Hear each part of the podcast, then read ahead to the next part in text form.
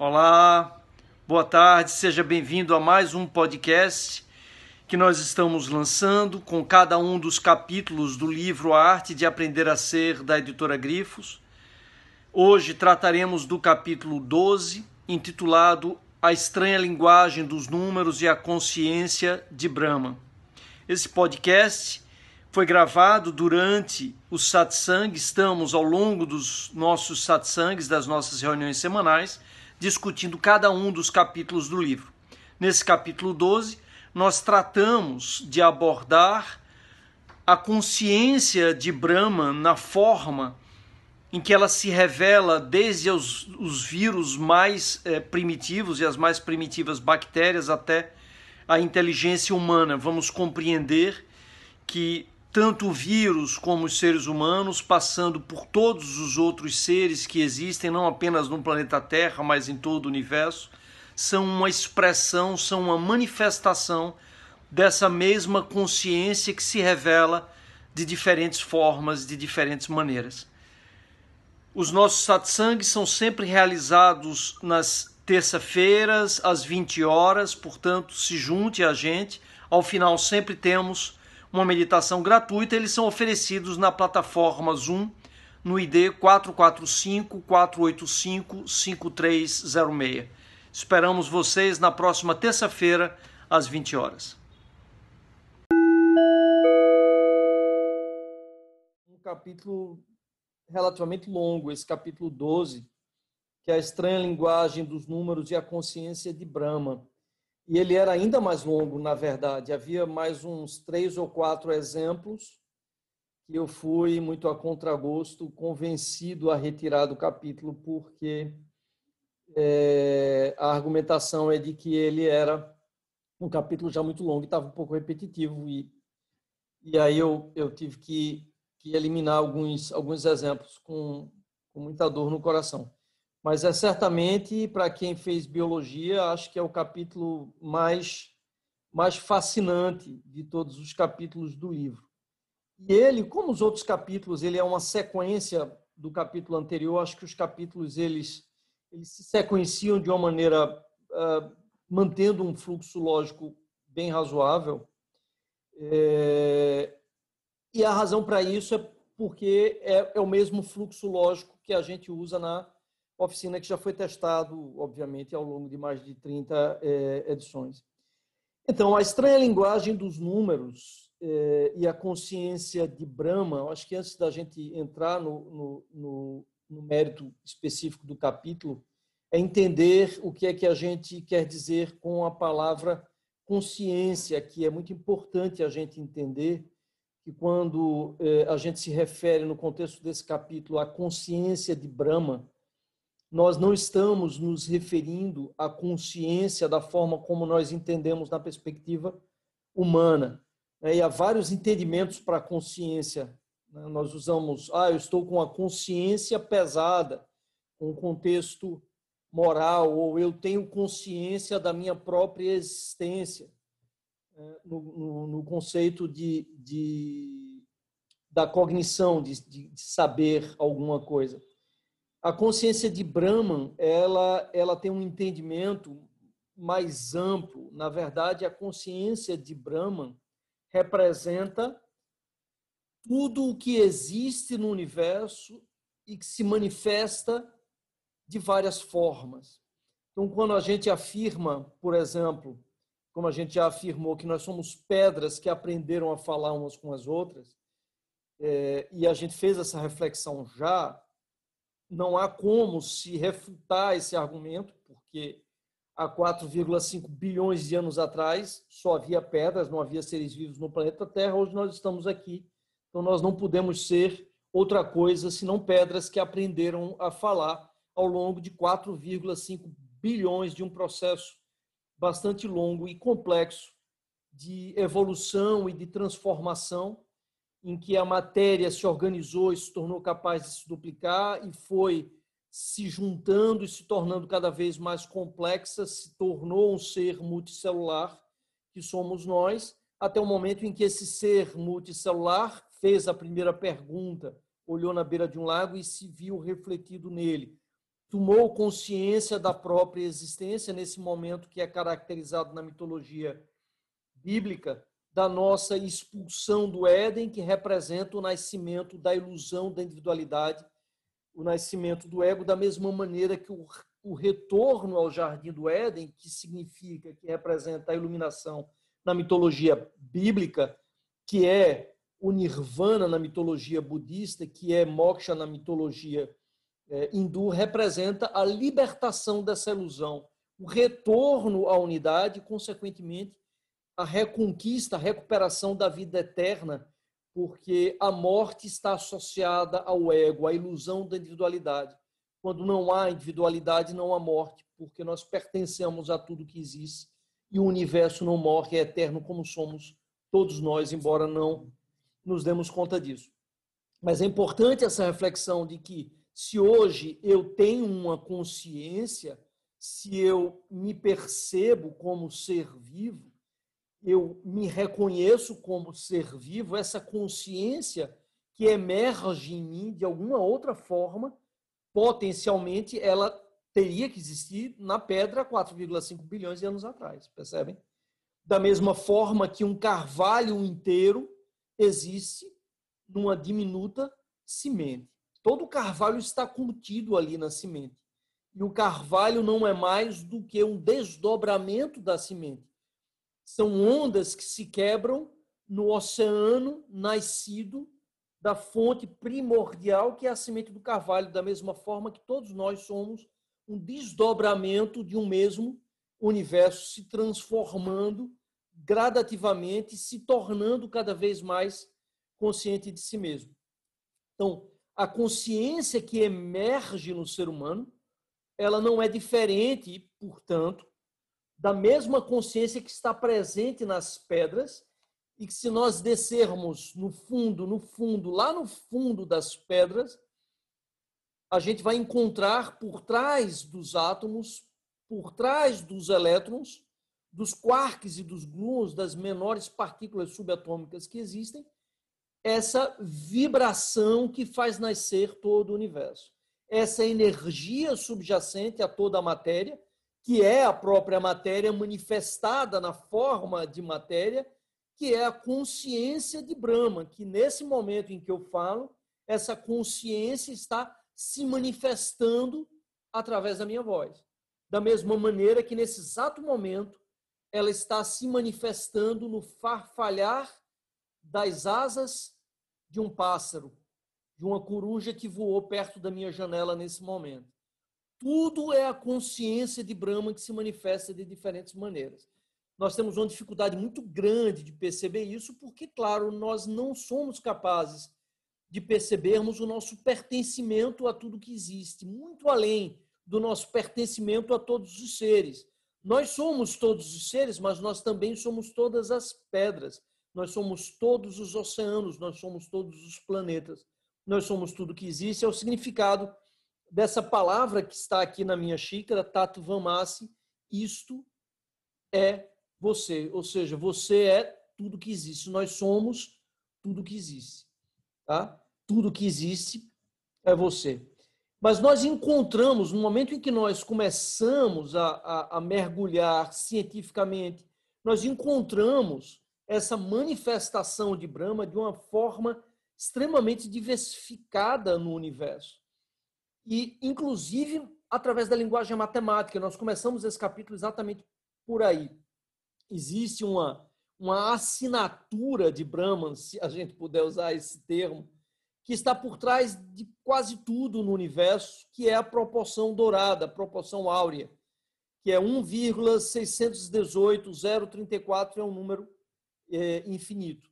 Essa, esse número, que é Φ, ele é o resultado da sequência de Fibonacci. Quem assistiu aqui o Código da Vinci ou leu o livro é, sabe o que é a, sequência de Fibonacci, mas alguns devem lembrar ainda do tempo de escola então, a sequência é uma sequência que vai somando 0 mais 1, 1, 1 mais 1, 2, 2 mais 1 anterior, 3, 3 mais 1 anterior, 2, 5, 5 mais 3, 8, 8 mais 5, 13, e por aí vai.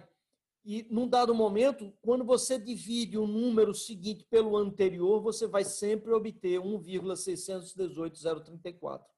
E essa mesma sequência nós encontramos na disposição das pétalas, por exemplo, de uma rosa ou de um girassol. Nós encontramos no nosso corpo, se nós dividirmos a distância entre o nosso cotovelo e a ponta dos dedos pelo tamanho da nossa mão, nós vamos encontrar 1,618. Nós encontramos nas ondas do mar. As ondas do mar têm uma curvatura que corresponde à proporção áurea, da mesma maneira que a forma dos furacões, que a forma das galáxias, que a espiral formada pelos batimentos no, no, no nosso coração, ou seja, a proporção área, áurea está em, em, praticamente tudo que existe na natureza, inclusive em coisas surpreendentes. Se você pegar, por exemplo, o número de fêmeas de uma colmeia de abelha e dividir pelo número de machos da colmeia de abelha, você vai encontrar a proporção áurea. Se você pegar o tamanho da colmeia, o comprimento da colmeia dividido pela largura, você vai encontrar 1,618 e os, desde a época dos gregos, é, essa proporção foi utilizada na arquitetura, em templos gregos, nas pirâmides egípcias e na arquitetura moderna também. Nós encontramos essa proporção áurea em inúmeros é, é, lugares e, e, e, obras humanas também. Então, é, por, que, por, que, por que isso é importante? Porque, vejam, se a gente parar para pensar, significa que existe uma ordem subjacente no universo. Porque como é que você tem um número, uma proporção numa flor de girassol que é idêntica à proporção no nosso corpo, por exemplo? Percebem? Que é a mesma proporção de um furacão, ou seja, está nos seres vivos e nos não vivos também. Então, é uma proporção que permeia todo o universo, é uma propriedade de tudo que existe. Por isso, é uma assinatura oculta dessa consciência de Brahman que se revela através dessa proporção. E aí a gente tem outros exemplos, por exemplo, é, um trabalho relativamente recente conseguiu deduzir a fórmula de pi, que todo mundo está mais familiarizado, 3,1416, blá, blá, blá. Esse número que foi deduzido por um matemático em 1600 e alguma coisa, chamado Wallace, ela foi deduzida a partir da vibração de átomos de hidrogênio que tinham exatamente a fórmula de π, como se a fórmula de π estivesse inscrita na vibração quântica de átomos de hidrogênio. Isso é absolutamente surpreendente, porque, mais uma vez, é como se houvesse uma lógica subjacente a todo o universo que é o que aqui nós estamos nesse capítulo e nesse contexto falando e se referindo como a consciência de Brahma.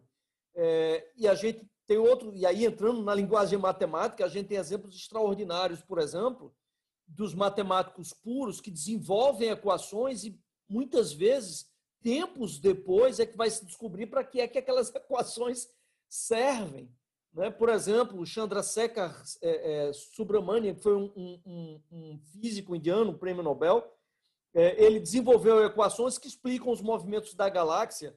A própria teoria geral da relatividade ela só foi possível porque Albert Einstein utilizou equações da geometria diferencial desenvolvida por Riemann muito antes dele desenvolver a teoria dele, mas ou seja, é como se através da matemática nós conseguíssemos intuir o universo. Então é uma linguagem, como é a linguagem mitológica como é a música, como é a palavra, são várias formas de linguagem que nós usamos, que a nossa consciência usa para ler o universo, para entrar em contato, para traduzir para o nosso nível de consciência, extremamente limitado na nossa capacidade sensorial, essa consciência de Brahma.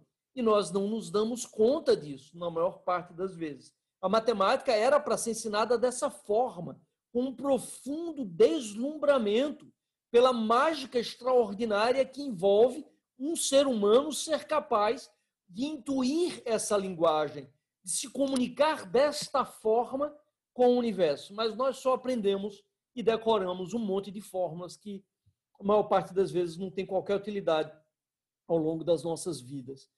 É, e saindo aí da matemática, a gente entra nos exemplos da biologia. Nós já vimos alguns exemplos absolutamente extraordinários no capítulo 11, como nós conversamos. Vocês devem lembrar da Elísia clorótica que nós falamos, que é aquela lesma do mar que consegue engolir é, algas é, marinhas e retira o cloroplasto e incorpora ao seu DNA parte do DNA da alga que torna essa lesma capaz de realizar fotossíntese. Nós vimos o Toxoplasma gondii, por exemplo, que é capaz de mudar o nosso sentido de olfato em relação a como nós sentimos o cheiro do xixi de um gato, por exemplo, porque o Toxoplasma faz isso, porque, claro, como os gatos são os únicos felinos com os quais nós convivemos, ele faz com que nós nos sintamos atraídos, porque ele precisa de um felino para completar o seu ciclo de vida. E faz o mesmo com os chimpanzés, só que no caso dos chimpanzés, ele não torna o, o cheiro do xixi de gato mais atraente para o chimpanzé, porque o chimpanzé não convive com gatos. Então, ele faz com que o cheiro do xixi das onças, no caso do chimpanzé, se torne mais atraente. Isso torna o chimpanzé muito mais vulnerável a ser predado por uma onça. Então, ele muda não apenas o comportamento, mas o aparelho sensorial, a forma como o chimpanzé sente um determinado odor para que ele possa retornar ao seu hospedeiro original e possa completar o seu ciclo. Então, há uma inteligência extraordinária por trás do que faz um protozoário, um Toxoplasma gondii, percebe? A gente viu que um vírus rouba um pedaço do DNA da viúva negra para ser capaz de penetrar a parede de uma bactéria inocular e se reproduzir através da inoculação do seu material genético nessa bactéria.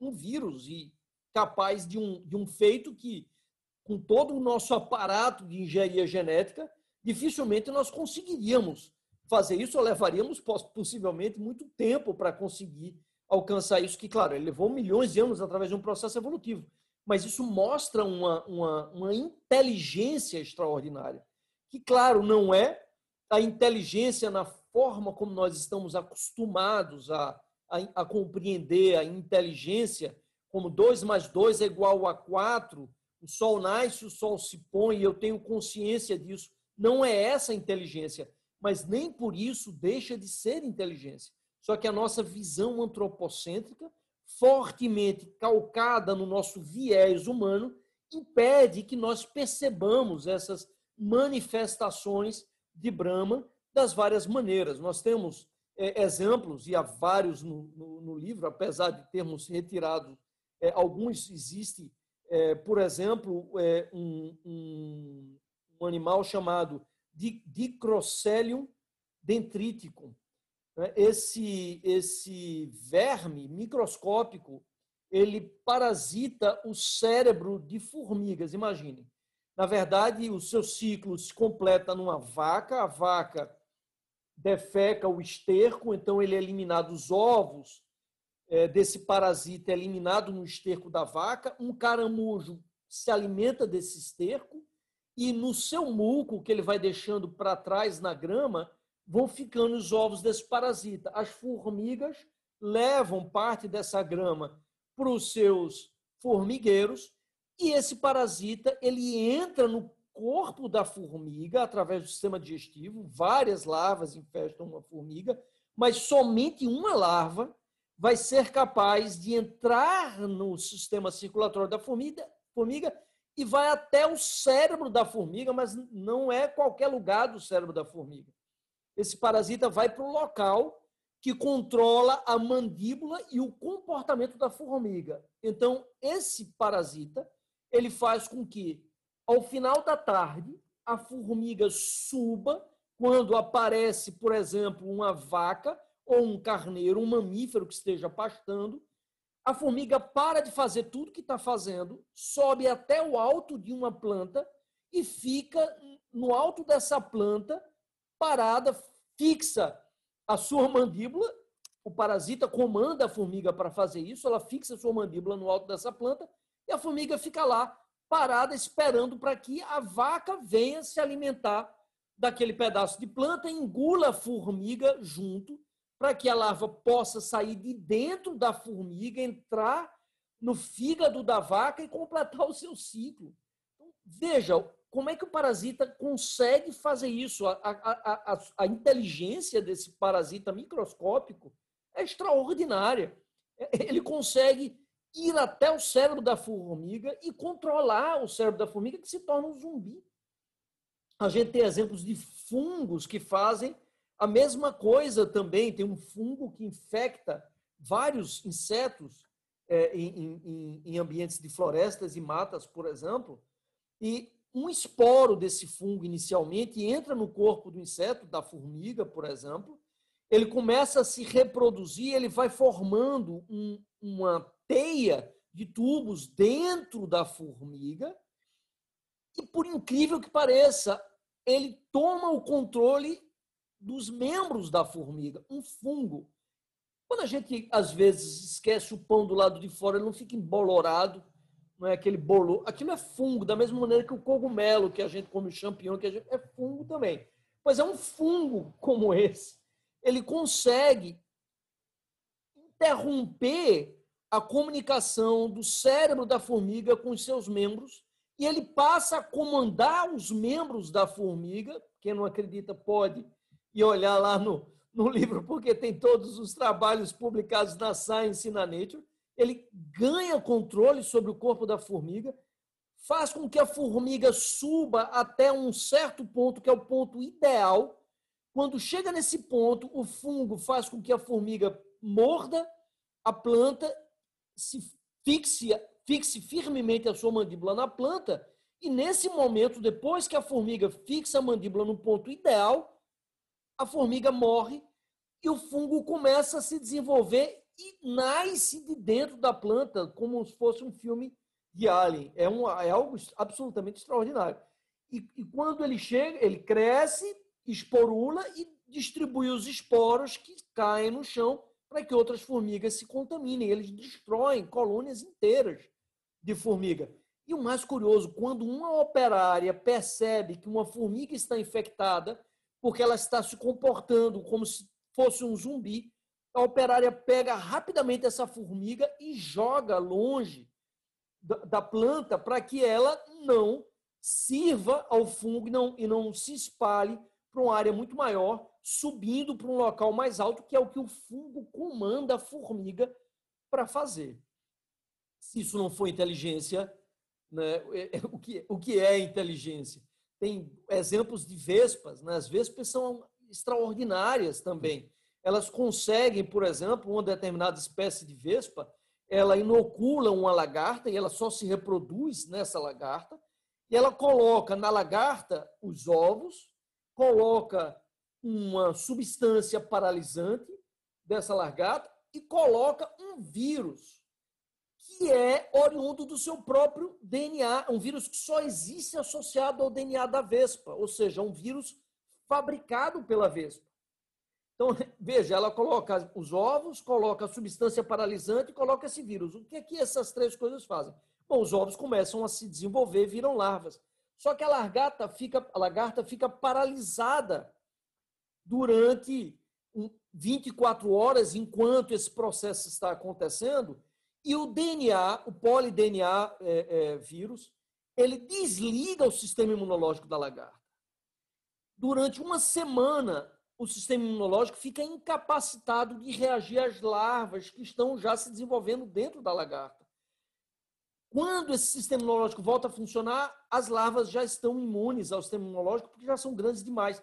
E essas larvinhas da vespa que estão vivendo agora dentro da lagarta passam a se alimentar da lagarta do seu sangue, do, do seu tecido muscular, mas não tocam em um único órgão vital da lagarta, para que possam completar o seu desenvolvimento. Quando completam o seu desenvolvimento, elas saem de dentro da lagarta, a lagarta não morre e, por incrível que pareça, a lagarta passa a fazer um casulo em volta das larvas da vespa, que já estão do lado de fora, para proteger as larvas da vespa e a lagarta fica em cima das larvas da vespa para impedir que outras vespas, por sua vez, possam parasitar as larvas dessa vespa.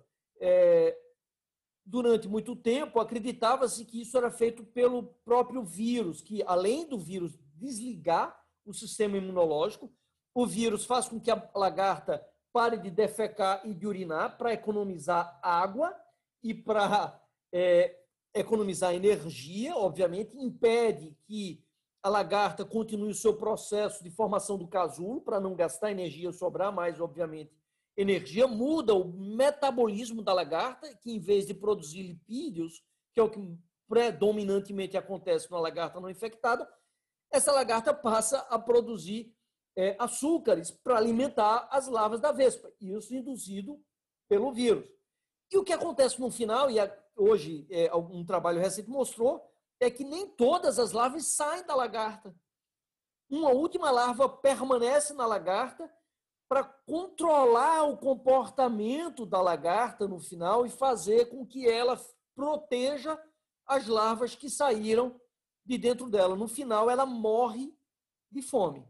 Então, vejam a complexidade desse comportamento né? e, e, e como é difícil para o ser humano compreender essa inteligência e conseguir avaliar essa inteligência extraordinária de uma forma não dual porque eu não tenho a menor dúvida, o que está ocorrendo agora, o que vocês estão pensando agora, certamente, é: nossa, que vespa malvada, má, não é verdade?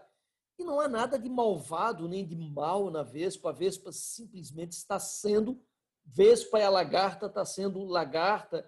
E essa relação da vespa com a lagarta é fundamental para o equilíbrio das duas populações da mesma maneira que um leão não é mau quando mata é, uma zebra, ou seja, tudo isso faz parte do ciclo da vida e do equilíbrio da biosfera, é, no entendimento de que não existe a vespa e a lagarta, porque a vespa e a lagarta, na verdade, são o mesmo organismo, da mesma forma que leucócitos estão nesse momento dentro do nosso corpo, predando bactérias, ou seja, e essas bactérias, por sua vez, estão se alimentando de substâncias que nós ingerimos, estão facilitando a nossa digestão. Nós vivemos numa imensa simbiose dentro do nosso corpo e dentro da biosfera na relação de todos os organismos com todos os organismos.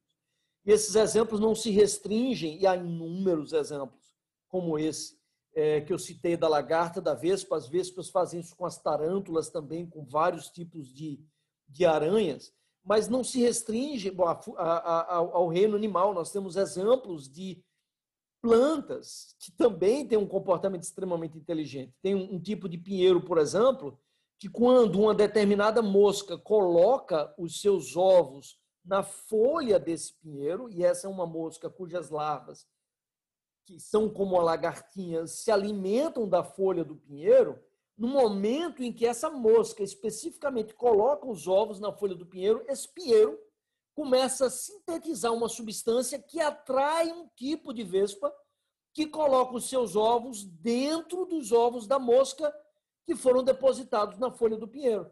Dessa maneira, o pinheiro consegue impedir que grande parte, pelo menos, se não todas, os, todos os ovos da mosca sejam predados pela larva da vespa antes de eclodirem e se alimentarem das folhas do pinheiro. É, e é uma planta, ou seja, como é que ela sabe que, que foi uma mosca que botou aqueles ovos e que ela tem que soltar aquela substância? Então, existe até nas plantas uma inteligência extraordinária. Quando uma determinada planta está sendo atacado, atacada por pulgões, por exemplo, ela faz a mesma coisa, ela solta substâncias que são percebidas por outras plantas que também passam a soltar a mesma substância, para poder afastar os pulgões, além delas se comunicarem também através das raízes. As plantas têm um fungo chamado de micorrize, que permite a comunicação de uma planta com outra, inclusive troca de substâncias entre as várias plantas. Então, quando a gente olha para uma floresta, todas as plantas, todas as árvores dessa floresta estão conectadas pelo ar, porque elas se comunicam através das substâncias que elas trocam, mas estão se comunicando também através das suas raízes. Então, na verdade, a floresta é um imenso ser vivo, se nós pensamos em termos dessas, dessas árvores. Nós temos, vocês lembram do, do filme Avatar, a árvore mãe, nós temos isso também, árvores que são mais antigas né, e que terminam criando uma rede extremamente ampla de conexão entre todos os seres da floresta. E voltando novamente, resgatando a flor abelha, lembrando que essa conexão não é apenas entre as árvores e as plantas da floresta, mas dos animais com as plantas também, porque não existe flor sem abelha, nem abelha sem flor. Portanto, existe um, um ser chamado de flor-abelha, como nós vimos. O cupim ele depende de várias bactérias que estão dentro dele, que compõem esse organismo, da mesma maneira que todos os organismos do ecossistema dessa, desse imenso ser chamado biosfera vivem em íntima dependência uns dos outros. que mais? Um último exemplo que eu acho extraordinário são as formigas que cultivam pulgões. Né? É, algumas formigas capturam, coletam os ovos de pulgões, levam para o formigueiro para que eles eclodam, e elas todos os dias levam o pulgão para as plantas, para o pulgão se alimentar da seiva, e no final do dia recolhem os pulgões de volta, porque elas se alimentam de uma secreção adocicada produzida pelo pulgão. Então, os pulgões, eles são é, é, mantidos pelas formigas da mesma maneira que a gente alimenta as vacas. Ou seja, as formigas são pecuaristas da mesma forma que o ser humano. E mais do que isso, por incrível que pareça, da mesma forma que os seres humanos, as formigas também fazem seleção genética. Porque elas escolhem os pulgões mais produtivos. E ao longo do tempo, hoje, há linhagens de pulgões que produzem uma quantidade muito maior dessa substância adocicada porque foram selecionadas pelas formigas, selecionados pelas formigas ao longo de um, de um tempo bastante longo. Ou cupins, por exemplo, que têm colônias de fungos que eles cultivam para digerir a celulose e facilitar também assim a sua alimentação. E, obviamente, isso nos leva à complexidade dos insetos sociais, das abelhas, das formigas, dos cupins, que conseguem construir obras de engenharia extraordinárias, como são as colmeias das abelhas ou os cupinzeiros, por exemplo. Né, alguns trabalhos recentes têm mostrado que o sistema de refrigeração do, do, do, de alguns cupinzeiros ele é extraordinário, porque o material que reveste os tubos são diferentes do material externo e, por conta da diferença de calor específico, eles conseguem assegurar uma ventilação ideal para manter a temperatura no cupizeiro, que fica embaixo da terra, e assim manter as condições ideais para que os fungos que eles cultivam possam crescer e se multiplicar e assim digerir a celulose que eles transportam até esse cultivo de fungos que eles mantêm. E aí a gente pensa num cupim, um ser microscópico, que constrói um cupizeiro de 2, 3 metros de altura, grão por grão de areia. Como é que eles conseguem construir esses tubos com essa precisão se são milhares ou milhões de cupins que um a um vão colocando um grãozinho, como eles conseguem estabelecer essa coordenação entre eles? E isso, obviamente, nos leva a imaginar que exista alguma forma de comunicação entre esses insetos sociais que nós não, não compreendemos, que nós não assimilamos, o que nos reporta a um outro entendimento extremamente interessante, esse de Carl Jung, que é do inconsciente coletivo, de que os seres humanos compartilham é, imagens comuns, compreensões comuns. É, de alguma maneira, nós conseguimos é, compartilhar essa, essas imagens que são comuns à, à, à espécie. Enfim, tudo isso, todos esses exemplos que eu trouxe aqui, para e que a gente traz ainda alguns outros, vários nos, no, no, no capítulo 12 do livro, para exemplificar como a consciência de Brahma, essa inteligência subjacente a tudo que existe, a todos os seres, ao próprio universo, se revela e se manifesta de diferentes formas. O que levou os budistas e os hindus a afirmarem que tudo que existe no universo é consciência, é essa consciência.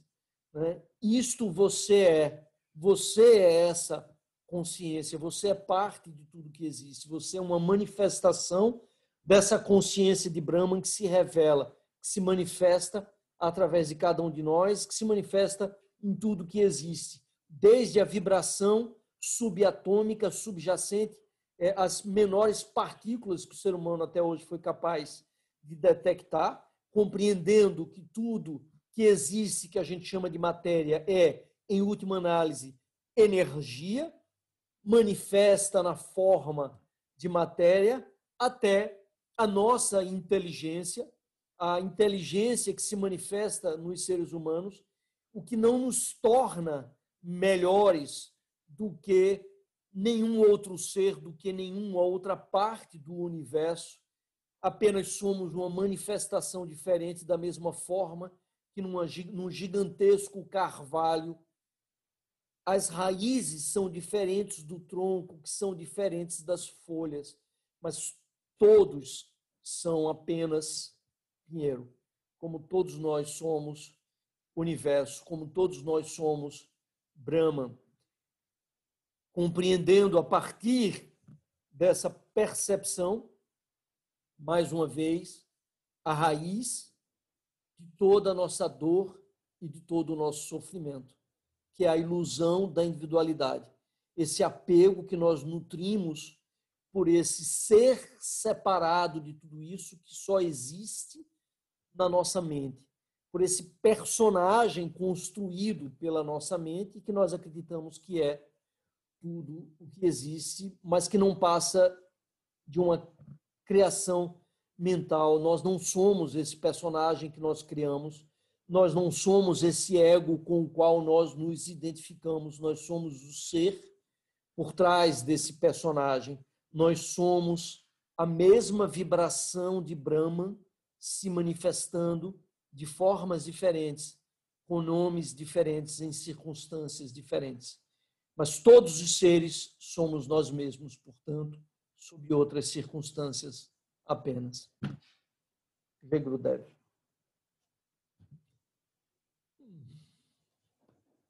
Esse é o capítulo 12.